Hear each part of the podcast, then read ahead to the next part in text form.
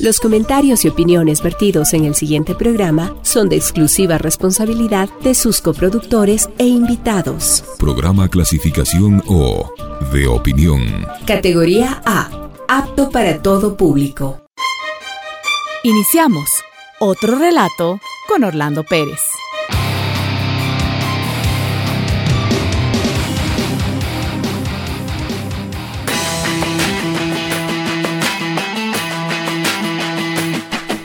Hola, hola, ¿qué tal? Bienvenidos, bienvenidas a otro relato. Este es el programa en el que abordamos diversos temas, trabajamos desde el pensamiento, desde la reflexión y sobre todo lo que siempre digo que nos acompaña. Vamos a pensar en voz alta. Y quiero que ustedes participen conmigo de esta canción que me llama muchísimo la atención a propósito del invitado que tenemos esta tarde.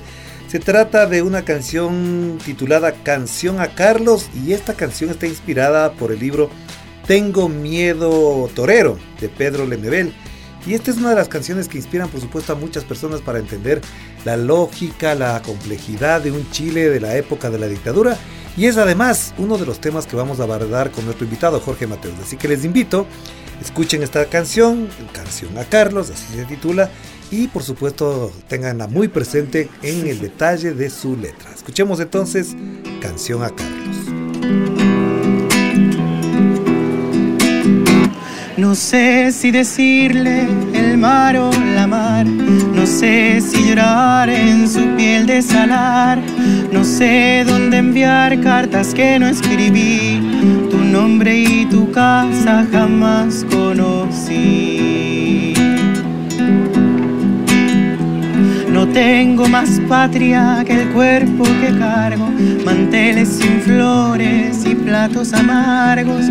No sé dónde fue tu piel tersa hermosura, bordando algún arma contra la dictadura.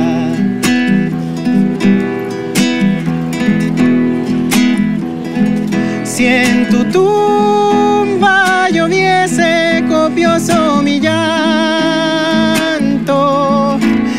si dejaron tu alma flotando en el mar, yo te suelto en el viento la pena que canto, te podría usando el ciclo del agua besar.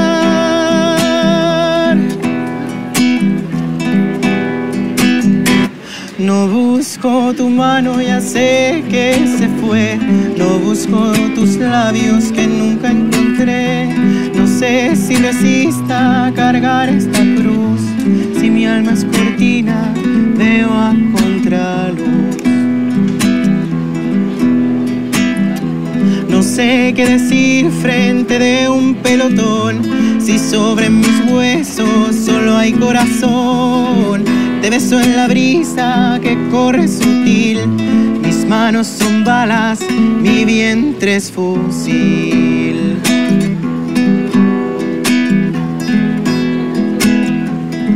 Si en tu tumba lloviese copioso mi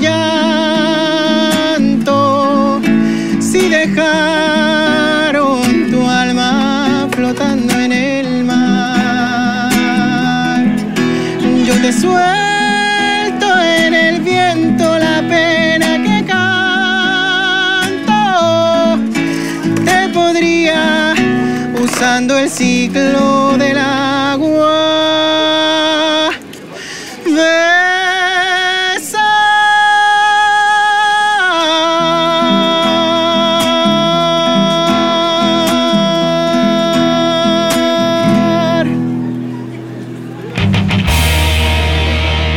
Relato con Orlando Pérez.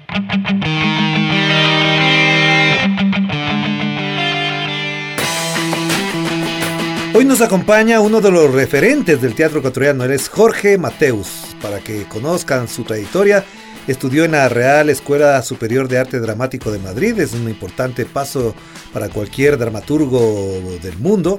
Tiene un diplomado superior en artes escénicas por la Universidad Central del Ecuador y como mucha gente sabe, pero no todos lo reconocen hasta ahora porque hay que tener siempre permanentemente la información, él fue el director de la carrera de teatro de la Facultad de Artes de la Universidad Central del Ecuador y algo muy importante, que al menos de mi memoria siempre estará grabado, fue el creador del grupo El Callejón del Agua.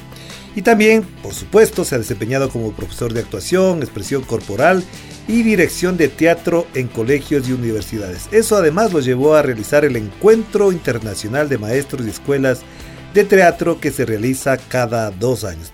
Bienvenido Jorge, ¿qué tal? ¿Cómo estás? Muy amable, gracias por la invitación. Bueno, quisiera primero decirte eh, que hacer teatro, ver teatro, es como una cosa extraña, ya rara. ¿Por qué hemos llegado a esto? Mm, me gustaría saberlo porque uno siempre se pregunta por qué, por qué la gente no va al teatro, por qué la gente no va a ver eh, espectáculos nacionales. Mm, siempre ha habido problemas de, en, la cultura, ¿no? Yo creo que no hay una política cultural clara, determinante, ni del gobierno, ni de la Casa de la Cultura, ni del Ministerio de Cultura actual, en donde realmente se preocupen de generar un público porque oferta hay. Sí, o sea, cada vez hay más gente y no haciendo teatro. En Quito, ¿no? En ah, no, claro, en todas las provincias. chiquiticos que se juegan la vida ahí. Sí, en Cuenca también, en, en Loja Cuenca. también. Pero no hay una política que debe ser estatal en donde lleve cam grandes campañas de difusión donde el público pueda ir, conocer el teatro, respetar el teatro, apreciarlo, porque cada vez va a crecer la oferta. Uh -huh pero la demanda no, lastimosamente no crece, incluso ha bajado. ¿Y tú qué crees, Jorge, que por ejemplo esto tiene que ver mucho con esta eh, industria del entretenimiento, del audiovisual. Hay gente que prefiere este, pasarse toda la tarde con una serie de siete temporadas de Netflix a ir 20 minutos, sí, 40 minutos sí, sí. a una... Obviamente, obviamente, y eso sobre todo se nota cuando vives en un país que no tiene una cultura clara. Claro. O sea, en Europa la gente también tiene redes sociales, también tiene Netflix, también tiene todo para ver pero se da tiempo de ir al teatro. Claro.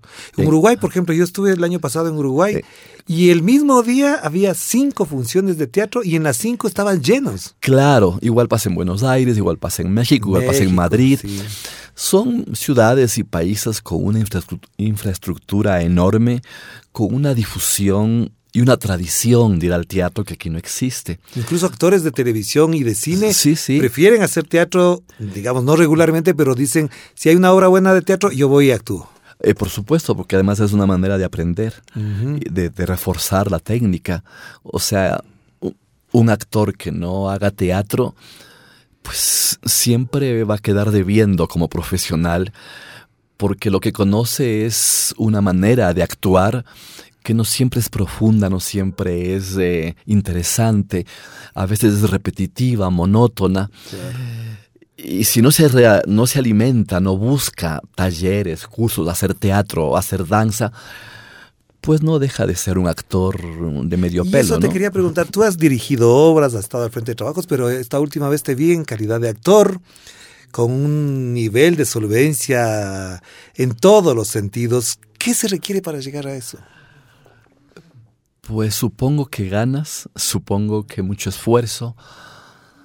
Eh, inicialmente mi objetivo fue únicamente ser actor. Uh -huh. O sea, yo de pequeño, a los 12 años que decidí ser actor, pues era eso, actuar. Claro. ¿no?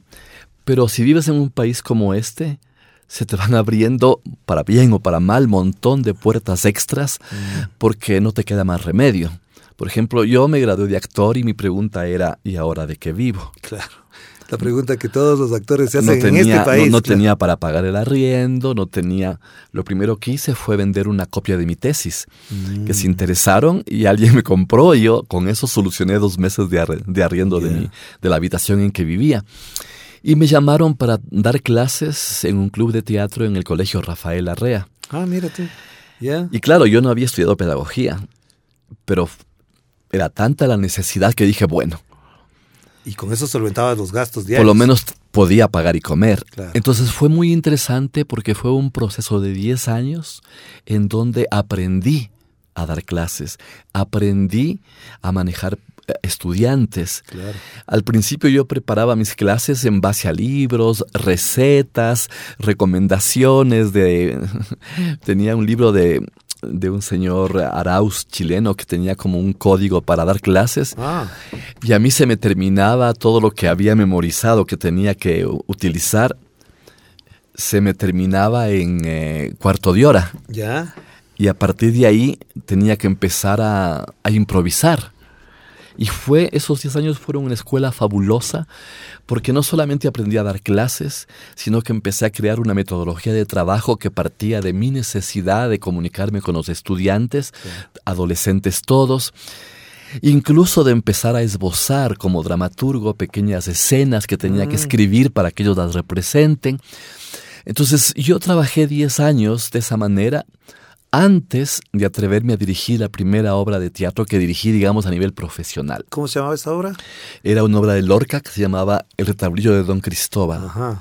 Y fue muy importante porque esa obra la vio el entonces embajador de España, España. en Ecuador, porque la presentamos en la Casa de Benalcázar. Y al año siguiente yo estaba con una beca en Madrid, volviendo a repetir la profesión en en la Real Escuela de Arte Dramático y Danza. Que fue un paso muy importante en tu vida, ¿no? Ah, Por supuesto, porque la escuela de aquí pues tenía sus... eh, tenía su nivel, ¿no? A Estamos hablando de los años 70, ¿no? Cla- 70, sí, 70, 70. sí, ajá. Yo entré a la escuela en el año 74, Ya. cuando se creó la escuela de teatro. Ajá. Entonces yo soy de las primeras generaciones. Sí, sí, sí. Entonces, claro, es era una escuela con mucha buena voluntad. Yo creo que aprendí mucho, la base de mi profesión estuvo ahí porque fui alumno de Antonio Ordóñez Mm. y de Mosen Yassen, que era un profesor iraquí fantástico que había estudiado con, eh, en Rusia y era un experto en Stanislavski, que es el padre del teatro moderno. Claro, por supuesto. Entonces fueron... Yo ya viajé a España con una base importante y la beca me permitió conocer otro mundo, conocer un país con más tradición, ir al teatro. Yo tuve que, a pesar de la beca, yo tuve que participar de un examen de ingreso para poder eh, acceder al curso. Y eso fue, hasta ahora me emociono porque fue dificilísimo cuando estaba entre los 25 que entraban. Casi me desmo- desmorono emocionalmente porque Claro. la tensión era muy fuerte porque había como 300 y pico de aspirantes, Y solamente quedaban 25. 25 Y entraste, y el cupo uno para extranjero. Claro, claro que sí. Entonces logré entrar y fue bueno porque ahí empecé a conocer toda la metodología propuesta por, eh, por William Layton, que es eh, en español, es la persona que llevó a España eh, todo lo que es el actor, el actor estudio de Pero yo Strasberg. no quiero dejar de mencionar algo que pues, supongo en la cabeza de nuestra audiencia que nos escucha ahora. Tiene que ver, el actor generalmente se constituye, digamos, de un referente de dos o tres cosas al mismo tiempo. La una es la imagen que uno quisiera ser. Yo quisiera ser como ese personaje que está actuando ahí. Ya. O yo quisiera ser también como ese actor.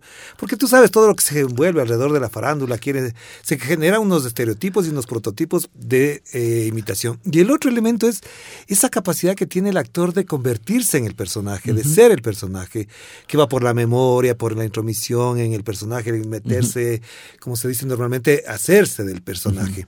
Esas cualidades, ¿de qué requieren? A más de las ganas que me mencionabas al principio. Eh, mira, o sea, yo creo que tener referentes eh, me parece bien importante. Obviamente en mi época, pues referentes a nivel teatral aquí en el país no había. Claro. Y si se había, no se conocía porque no había los niveles de comunicación que hay ahora. Pero sin embargo, yo viví en una ciudad y me imagino que pasó, pasaba igual en todas las provincias, en Riobamba, yo soy de Riobamba. Ajá. Y en Riobamba había cuatro cines. Mm. Y en cada cine estrenaban dos películas cada semana. En una época en que llegaba cine de todo el mundo y llegaba con subtítulos en idioma original. Entonces uno tenía que aprender a leer para poder ir al cine. Claro. Y además vendían en los kioscos, Salvo el cine mexicano y el argentino. sí, y el español. Claro. Eh, vendían en esquina de los kioscos en, en Riobamba, vendían revistas de cine. Mm. El- la revista Ecran, Cinelandia, Cine Avance. Yo me las compraba todas. yo me veía todas las películas, yo veía seis películas a la semana. Para tener dinero, yo en primer curso me hice acólito. De la iglesia. De la iglesia. Yo también fui un momento. Porque te pagaban por misa. Claro, claro. Entonces yo acolitaba no sé cuántas misas a la semana y me alcanzaba para el cine de toda, de toda la semana. Entonces uno va creando referentes más bien internacionales, ¿no? Grandes actores, Marlon Brando, James Dean, eh, pues Alain ¿Y como Delon. cuál de ellos querías ser en esa época tú? Porque siempre le pasa a uno. Sabes que yo sinceramente creo que nunca me vi como ninguno de ellos. Para mí era como una motivación de que para poder llegar al nivel de ellos había que estudiar. Yo no sé por qué, pero siempre supe que un actor tiene que estudiar en universidad. ¿Será porque en la revista Ecran, por ejemplo, el 70% de la revista estaba dedicada al cine? Que es una de las revistas más Sí, importantes. Pero la última parte hablaban mucho de teatro. Entonces, yo, yo me acuerdo haber leído una entrevista a Héctor Noguera, que era uno de los grandes actores de la época, haciendo Romeo y Julieta, y le entrevistaban y él había estudiado en una escuela. Entonces, para mí desde el principio era claro que tenía que estudiar. Y cuando dices estudiar, ¿a qué le llamamos? ¿Estudiar qué? ¿Leer qué? Estudiar teatro era, esa era mi intención. Yo sabía que existían escuelas de teatro. Pero cuando dices estudiar, uno se imagina que lee mucho. ¿O, o a qué te refieres con estudiar para ser actor? Eh, bueno, yo sabía que había que estudiar teatro para poder ser profesional y poder dedicarme a esto. Nunca pensé que podía llegar a ser actor de una manera amateur o a través de solamente del gusto, digamos, ¿ya? No tenía muy claro cuántas materias hay que estudiar, eso sí no lo sabía, pero sabía que tenía que estudiar. Entonces mi objetivo siempre fue terminar el colegio, irme del país, porque aquí no había escuelas de teatro, yo no sabía, y crear mi carrera y mi mundo fuera del país. Entonces, todos los actores que yo admiro de la época, de los 40, de los 50, eran como un estímulo, eran no intentar ser igual, sino intentar hacer lo que ellos hacen de la mejor manera posible con las condiciones que yo tenía. Entonces, eh, yo leía mucho, también es cierto, yo leía mucho, bueno, el- a mí el colegio no me gustaba, yo odiaba el colegio, entonces ¿En qué yo- colegio estudiaste? en el colegio San Felipe, en De Riobamba, Riobamba, sí, de- claro, de, ajá. jesuitas. No me gustaba. Para mí fue un mal necesario y, pasé rápido. sin pena ni gloria, pero lo que yo hacía era poner una novela en el cuaderno de apuntes y dedicarme a leer. Ya.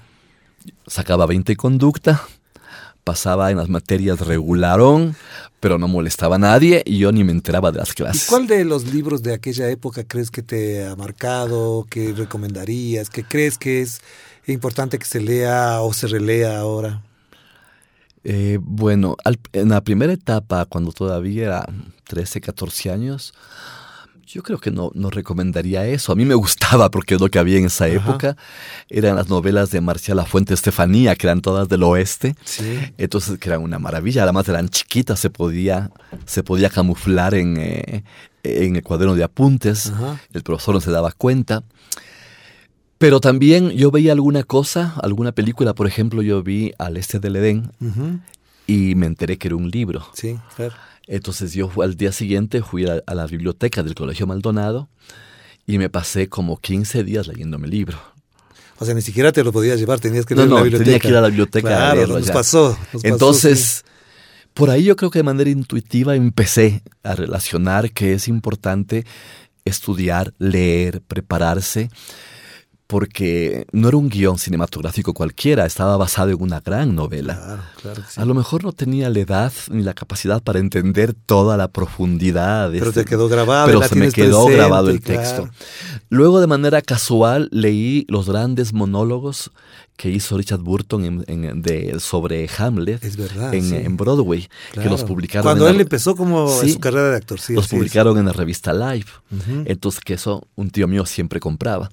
Entonces, yo me cogí la revista y memoricé todos los monólogos. No te puedo creer. Y yo salía de la ciudad, iba, la ciudad era pequeña y me iba por la estación de tren y caminaba por las rieles del ferrocarril, memorizando y, y diciendo el texto a todo volumen. Y es una duda que uno siempre tiene, Jorge, y quizás es desde la apreciación, otras veces desde la ignorancia, la gran capacidad memorística que tienen los actores para, por ejemplo, más los de teatro, por supuesto, porque el cine es otra cosa. Sí, el cine sí. hay una serie de herramientas que le facilitan al actor eso.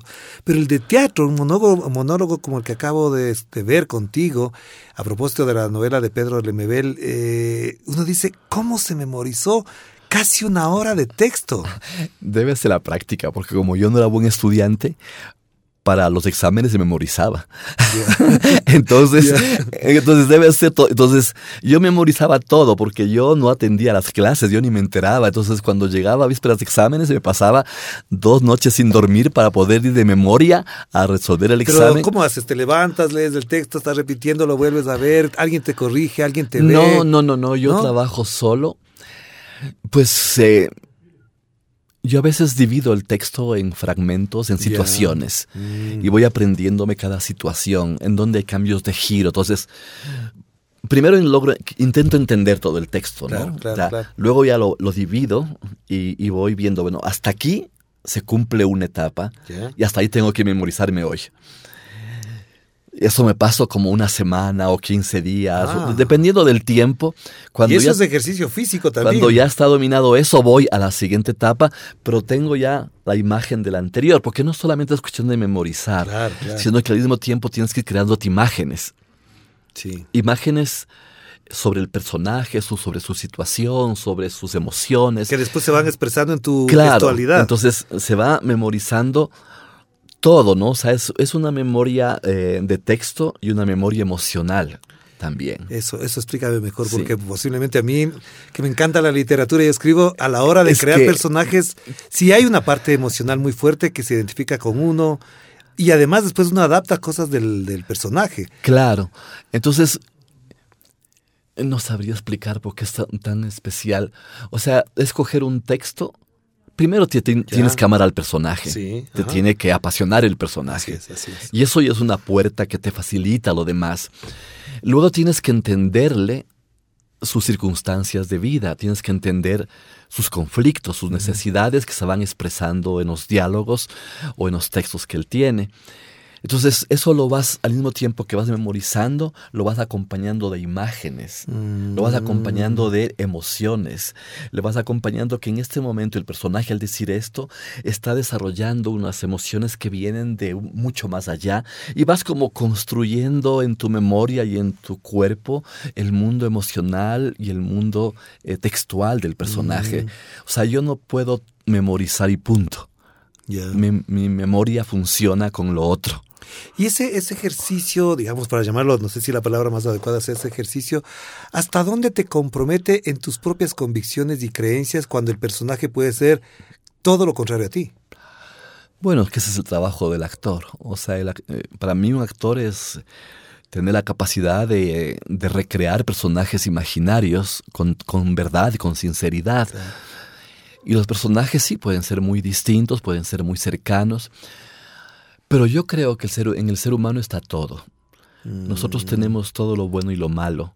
Porque, por ejemplo, te pongo dos ejemplos muy concretos. Alguien puede representar a Hitler y no creer en nada en Hitler, pero lo tiene que representar Claro, en tiene- sus convicciones más íntimas. Y la otra es de estas famosas películas, eh, obras en las que el personaje es un criminal en serie y que es un malvado, es un depravado. Y cuando tú dices, uno también puede tener eso adentro. Claro, uno tiene todo eso Claro. y, y- y uno puede, en un pequeño gesto, en una pequeña acción que hizo en algún momento de su vida, puede ser el camino para entrar en esos personajes tan diferentes a ti. Y además, un actor no tiene que juzgar al personaje. Claro, no tiene que decir este personaje es malo, este personaje es perverso, este... No, o sea, simplemente lo que tiene que hacer es entenderlo, vivirlo y asumirlo dejar la crítica para el público. O sea, no, no podemos nosotros... Está muy mal como actor, me parece poco profesional juzgar al personaje que interpretas. Claro, claro que sí. O sea, no Jorge, puedes. hagamos una pausa muy cortita nada más porque tenemos que hacerle la pausa para este tipo de cosas técnicas, pero enseguida volvamos con lo que ha significado para mí en particular, y digo desde mí, lo voy a decir con claridad, esta obra que vamos a comentar a continuación con Jorge Mateos. Otro relato con Orlando Pérez.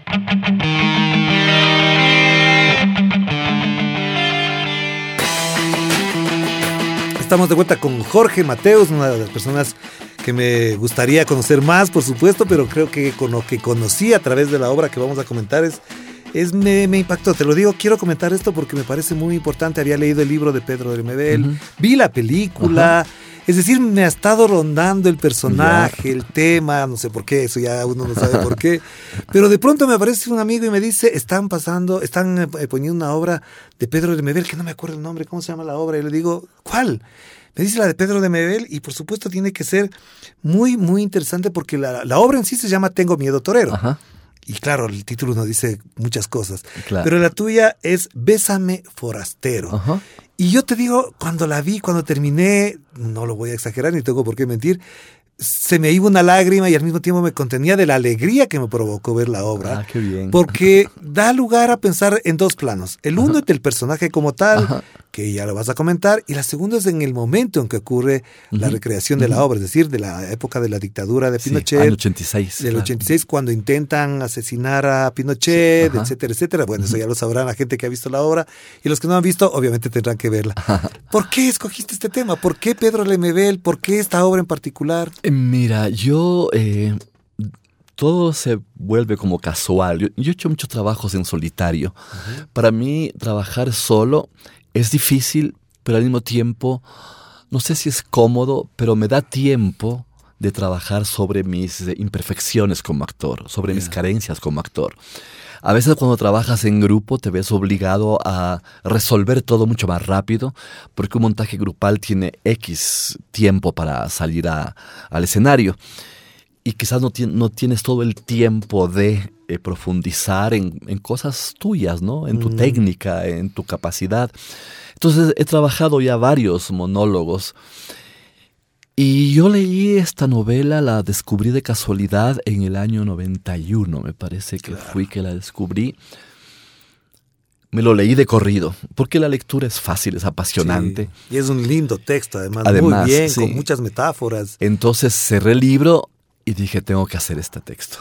Ya, en el año 91 pensaste Sí. ya eso. Ajá. No, perdón, en el 2000, no, el 91 es mucho. Creo que en el, por a ver, estamos en el 2020, no, en el 2011 me parece Ya, que fue. ok. Sí, ya. Entonces, enseguida me apasionó y dije, tengo que empezar a, a ver. Me leí como cuatro veces la obra, dije, sí, tengo que hacer. Ibas tomando notas. Claro, Ya. pero también pensaba que yo la quería hacer un trabajo en solitario porque hacer una adaptación de la novela en sí implica demasiados personajes. Son varios. Y Los que vieron la película saben que hay muchos, muchos personajes. personajes. Entonces hacerlo eso en teatro es muy complicado. En la actualidad un grupo, un espectáculo de más de tres actores y es multitud, sale demasiado caro. Y también había que adaptar la obra y eso significa tiempo. Entonces empecé a indagar sobre Lemebel, empecé a conocer su vida, empecé a ver Que videos. es otro personaje, ¿no? Otro personaje O sea, muy no solamente es el escritor, es un Claro, Es un personaje. Eh, intenté leer sus crónicas también, Que que son espectaculares, súper sí. impresionantes. Y fui empapándome todo el mundo de Lemebel y... ¿Y fuiste a Chile para eso? No, no, no, pero Lemebel vino a Ecuador. Claro, claro, claro. Entonces se presentó con sus crónicas en el Teatro México. Sí, yo fui allá. Él estaba muy molesto porque había muy poco público. Así es. Entonces yo entre mí dije, es un hombre demasiado temperamental, ¿cómo hago para abordarlo y pedirle permiso? ¿Y hablaste con él? Claro, yo cuando Ya. se acabó la función me deslicé al camerino y claro, me miró como, ¿qué hago ahí? Entonces me presenté, le dije quién era, le expliqué, le dije, mire, señor Lemebel, yo he leído su obra, ya tengo varios años con esta obra, yo la quiero convertir en un monólogo, me gustaría que me autorice. Me quedó viendo y me dijo, está bien, pero no quiero que hagas lo que hizo Gerardo Bergerés. Le dije, no, no se preocupe, y yo no sabía. Y me dijo, pues nada, eh, me escribes cuando tengas un primer borrador. Ah, ya. Entonces, claro, yo salí encantado. Pero la adaptación es larga. O sea, sí. yo primero tuve que pasar toda la novela a primera persona, copiar Copiar textualmente la novela en primera persona. Y luego de ahí estructurar una cadena de acciones donde el personaje pueda narrar cosas. Pero antes de que entraras en eso, nuestra audiencia debe estar sabiendo quién es, de qué trata la novela, por dónde va, para saber, de los que no la han visto y que no han leído el libro, por supuesto que sepan de qué se trata. Eh, bueno, eh, Tengo Miedo Torero es la historia de la, la loca del frente, es un personaje gay de Maduro que no tiene nombre más que la loca del frente, Ajá, ajá. que conoce a Carlos, eh, un chico universitario que le encarga unos cajones en su casa. Esos cajones están cargados de armas. Él miente y le dice que son libros, pero no son libros. Y se, empieza a establecer una atracción de amor del- de la loca del frente hacia Carlos. Un amor obviamente que nunca es correspondido. Pero esa... Pero hay cierto afecto de Carlos. Claro, sí, sí. Al final, no, sí. al final como que más allá del sexo se van convirtiendo en amigos. Sí. Se van convirtiendo, mm, no sé si en cómplices, pero como que se van entendiendo. El- eh, mi personaje entiende el mundo del joven y el joven entiende el mundo de esta persona En adulta. medio de un machismo Eh, claro, además. de un machismo muy fuerte. Sí. Entonces como que la loca del frente, eh, que no sé si se enamora profundamente a un nivel sexual, pero yo creo que se enamora del respeto con que le trata a Carlos. Mm. Algo a lo que ella no está acostumbrada. Ella está acostumbrada a relaciones fallidas, rápidas, circunstanciales, violentas también, sí. con una vida muy difícil, donde el afecto prácticamente no ha existido. Y Carlos le da como respetabilidad, Mm. le da dignidad. Pero también no se parecería que en cierto momento se siente usada por Carlos por lo de las cajas. Obviamente, o sea, y en la película, por ejemplo, eh, se ve, y yo no estoy muy de acuerdo, pero se ve que Carlos va expresamente a esos bares gays para buscar a alguien que le pueda ayudar en su cometido. Como acolitar, diríamos. Porque ahora. obviamente, Sí. o sea, la policía eh, no va a sospechar de, de un gay. Mm. ¿no? A ver, pero ya para no entrar en detalle, porque si no la gente se va a quedar con la obra, a mí me gustan dos o tres niveles, digamos, de la, de la, de la obra tuya, de, de- de la obra de teatro. Bésame forastero. El titular lo podemos com- como, como, ves, complicar más en la situación que se está hablando, pero la música que pones, la ropa que se usa, la escenografía, no, no parece de los ochentas ni de los setentas. Puede ser intemporal, pero la música sí habla de una época. Sí, la música es de la época, sí. Sí. Eh, bueno, Es muy romántica, digamos, el bolero como de fondo. Además es la música que el personaje escucharía. sí. Yo siempre que, yo, bueno, yo trabajo mucho con la música, incluso en mis clases, para mí la música es fundamental. Y cuando hago una obra de teatro y donde la música también es fundamental, siempre eh, pongo no la música que a mí me gusta, sino la música que el personaje escucharía. Claro. ¿Y tú crees que en este caso la loca de enfrente Escuchaba esa música. Boleros. Sí, sí, de- de- claro, boleros, además cuplés, de baladas, de los, de los- claro, de los 80. Entonces, sí, la música tuvo muchos cambios. Hasta el final casi del estreno hubo algunos cambios en la música. Eh, fue también indagar sobre la música chilena de la época, Sí, sí, sí. cuáles fueron los grandes cantantes, los más populares, los más escuchados. Entonces, escuché muchísima música desde los 80 Ya. de cantantes que ahora me encantan, pero que yo no sabía que existían. Mm.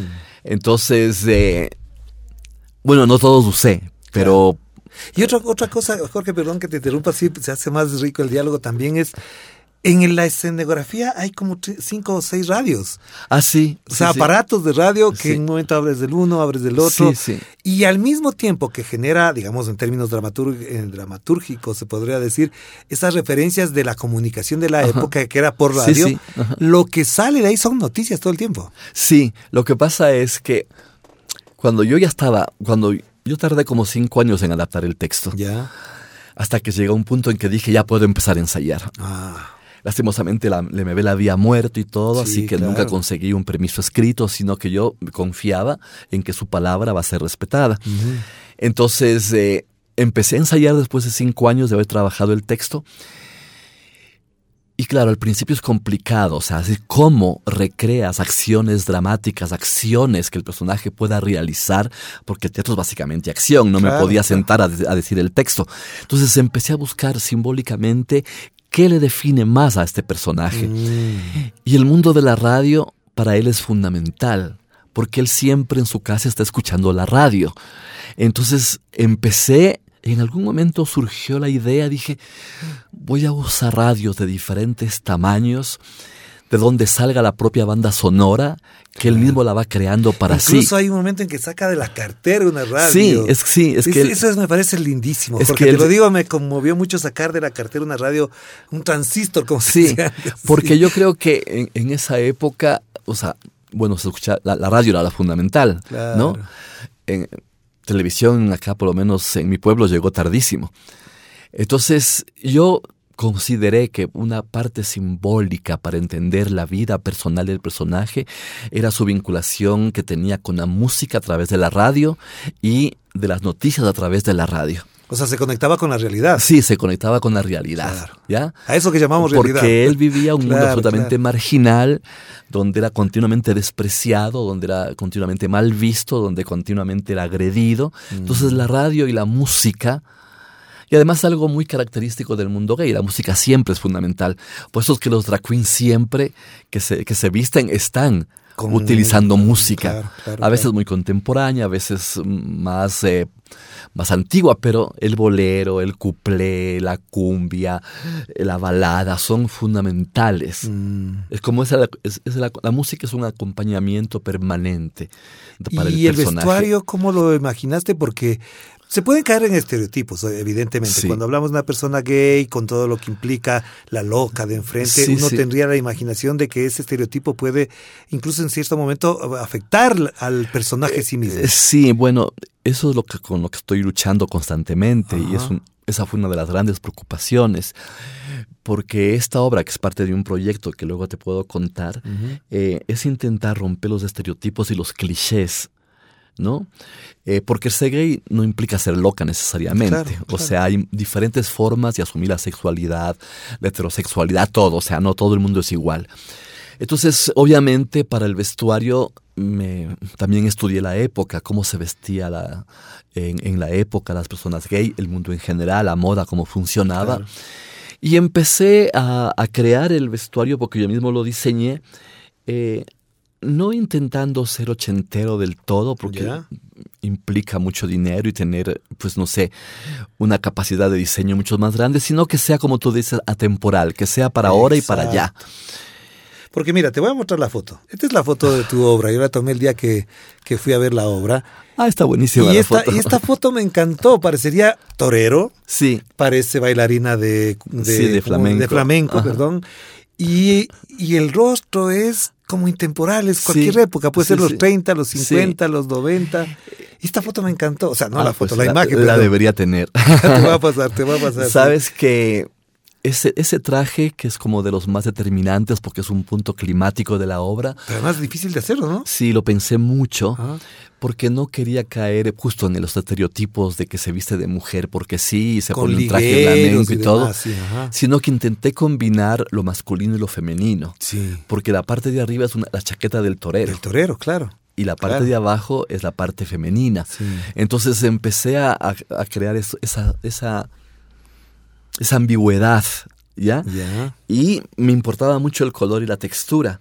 Entonces es un traje que pesa mucho porque está hecho con, con colchas viejas que yo tenía. Así. O sea, colchas que yo compraba porque cochaba 10 Ah, dólares sí. eh, para mi cama porque yo tengo perros que duermen conmigo. Ay, Dios mío. Entonces a todos los perros les quité las colchas, lavé y fui donde la costurera y le dije, con esto me hace. Fu- fueron cinco colchas Ya. y, y cuatro fundas de, de cojines hindúes para la parte de arriba. Ah, porque se ve, se nota, Sí. se nota eso. Entonces, eh, ahí se hizo el vestuario, pero intentaba captar la ambigüedad, no el cliché. ¿Ya? Mm.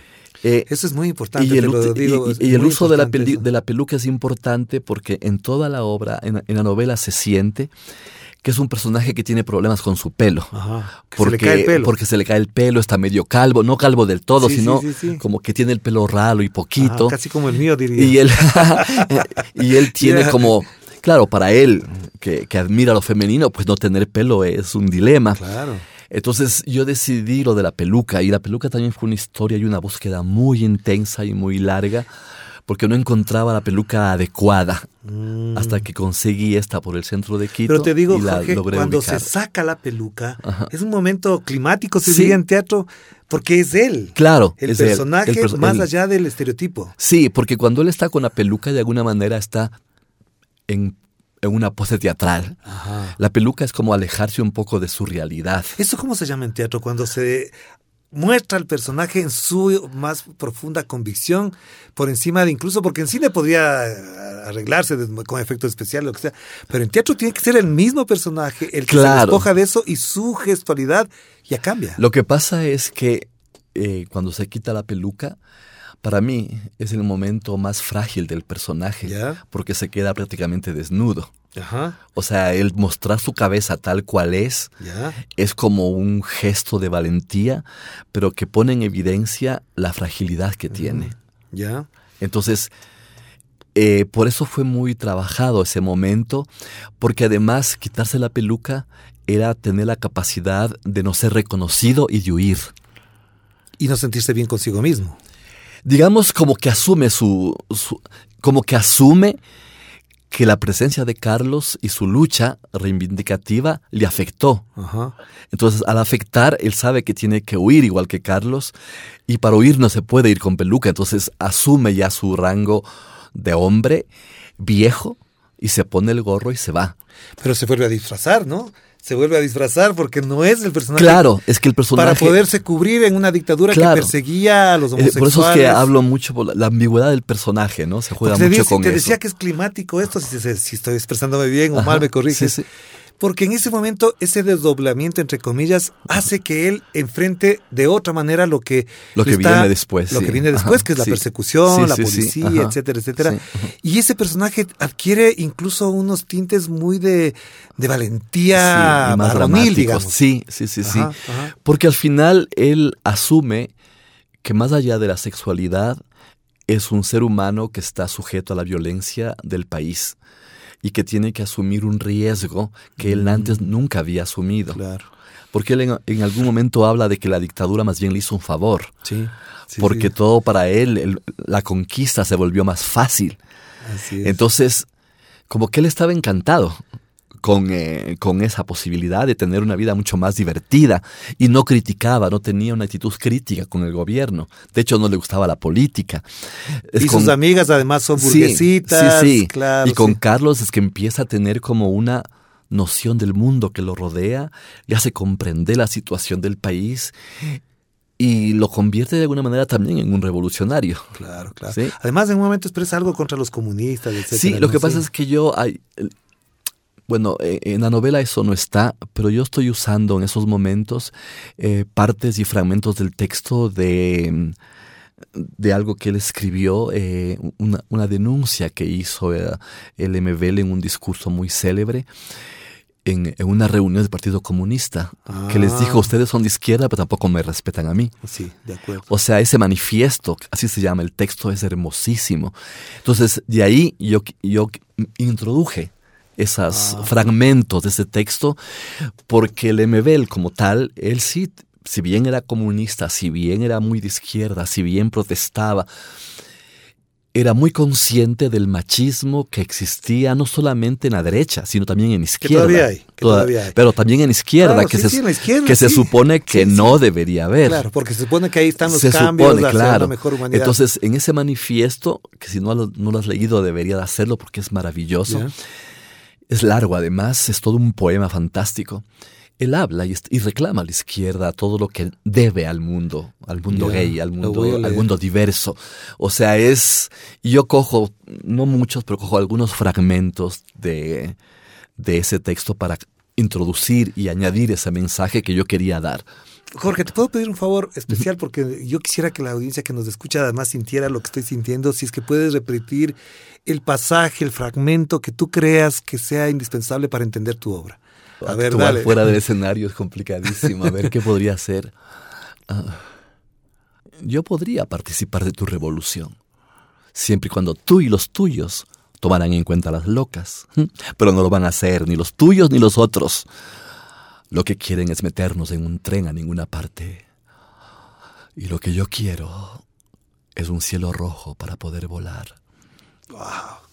Qué bueno, qué bien. Gracias, Jorge, por este pedido. Pero para cerrar, tú mencionaste que esto es parte de un proyecto. Cuéntanos de qué proyecto Sí, estamos hablando y qué eh, le falta para completar el proyecto. Es un proyecto que intenta hablar sobre la diversidad de seres humanos que se dan en el mundo homosexual y creé un, te- un proyecto que, que también surge de una frase del MBL que se llama eh, Las amapolas también tienen espinas. Entonces la intención es tener cinco obras con diferentes textos que eh, hablen sobre... el- Monólogos igual. No, no, yo En obras que voy a dirigir. Por ejemplo, está una versión de la película de Escola, Una jornada particular, que la trabajó Sofía Loren y Marcello Mastroianni y hasta la, Hace los años, el 70 creo que es Sí, eso también. y Ajá. hasta la, la adaptación ya está hecha. Eh, tengo una obra de un autor inglés que se llama Bent, que es sobre el mundo gay en los campos de concentración. Eh, entonces estoy intentando... eh, el problema es el financiamiento, porque implica pagar actores, implica Mm. buscar financiamiento, que en la actualidad es bien Y te difícil. toca hacer todo a ti. Claro, entonces yo había presentado ya desde finales del 20 en varios lugares y obviamente el tema no les interesa, es difícil, me decían, sí, suena interesante, pero no hay dinero, suena interesante, pero no hay dinero. Voy a retomar la obra, posiblemente la obra de Escola, que es que me interesa mucho porque tengo los actores ya listos. Y es una obra que me encantaría dirigir, ¿sí? Es un espectáculo, o sea, un proyecto que intenta coger cuatro textos, con el mío cinco, en donde se explora las diferentes maneras de asumir la sexualidad diversa. Y terminar el quinto texto quiero que sea una gran fiesta. Ese texto todavía no está escogido. Quiero que sea como algo más de cabaret, más alegre, más carnavalesco. Y en eso estoy. Estoy intentando reconstruir, eh, lograr algo que me, que me lleve a donde yo quiero. Y te está ocupando todo el tiempo este momento eso. Digamos, sí, voy combinando. Ahora esto- mi intención es intentar difundir este monólogo. Ya tuve la suerte de estar en un festival en Miami en septiembre. Bésame, sí. Bésame hice, hice tres funciones que le- me fue muy bien.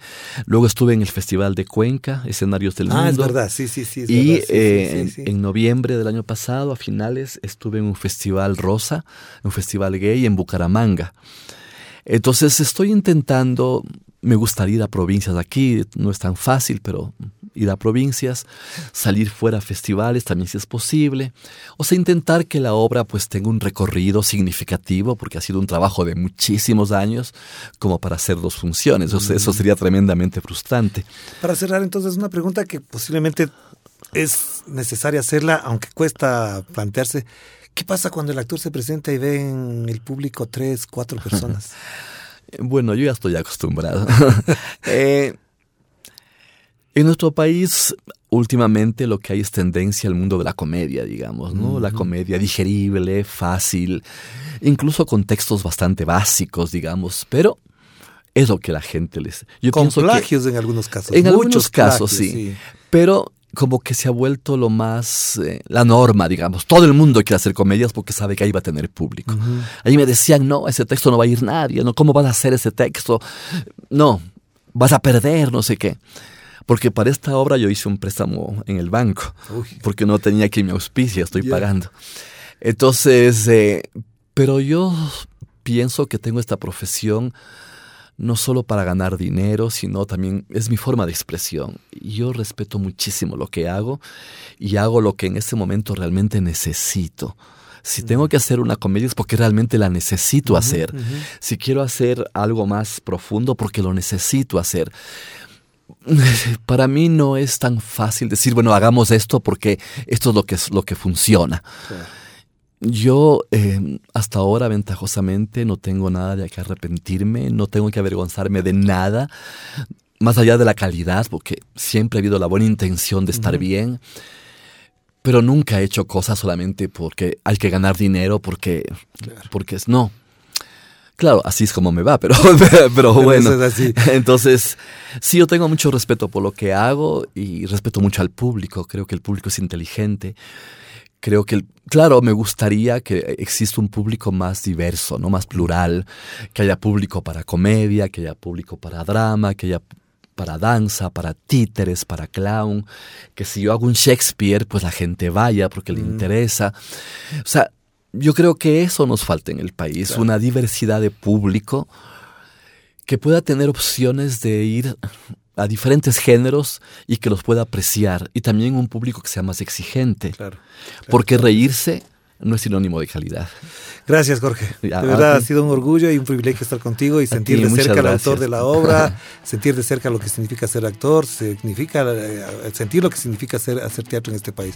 Muy te agradezco mucho y te felicito y de todo corazón cuenta con nosotros para estar aquí, para pensar incluso en voz alta como es este programa del otro relato. Muchísimas gracias, muy amable.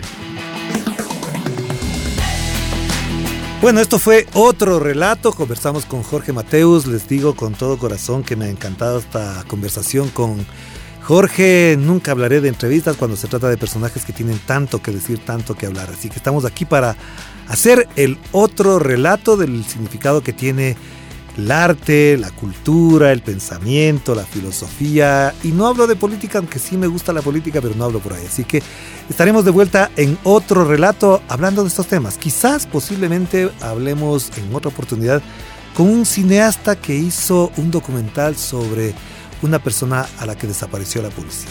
Quizás hablemos de eso, pero les dejo con la duda. Posiblemente sea él. Nos despedimos. Cuídense mucho. Que la pasen bien. Chao, chao. Programa clasificación O de opinión. Categoría A. Apto para todo público.